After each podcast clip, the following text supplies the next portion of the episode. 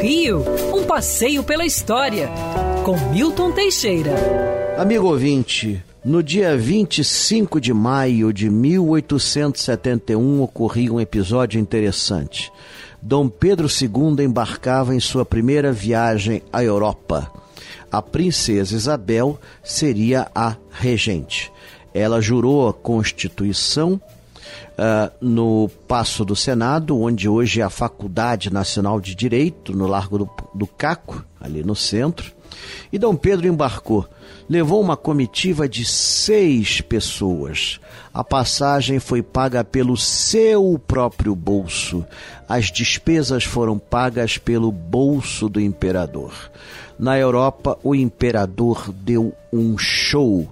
Em vez de procurar políticos, procurava bibliotecas, museus e centros culturais.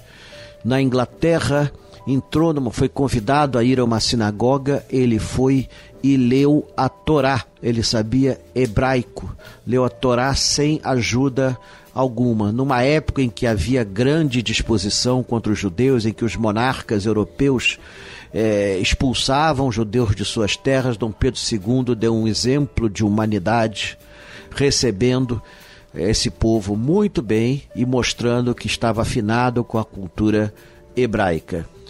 Na França, visitou museus, centros culturais, academias de ciência.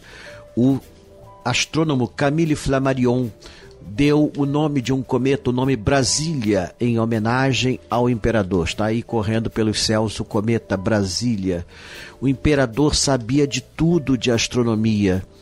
Uh, Victor Hugo, o grande intelectual socialista, ficou encantado com a simplicidade do monarca.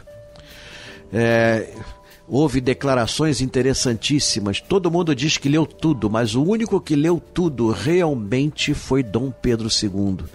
Ele percorreu toda a Europa Ocidental, encantando as pessoas e desagradando os políticos. Ele estava se lixando para os políticos. Ele e a imperatriz andavam sozinhos nas ruas.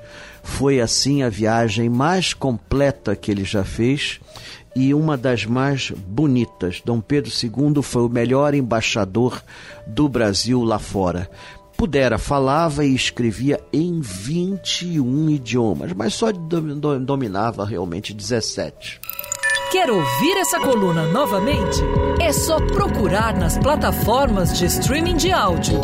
Conheça mais dos podcasts da Band News FM Rio.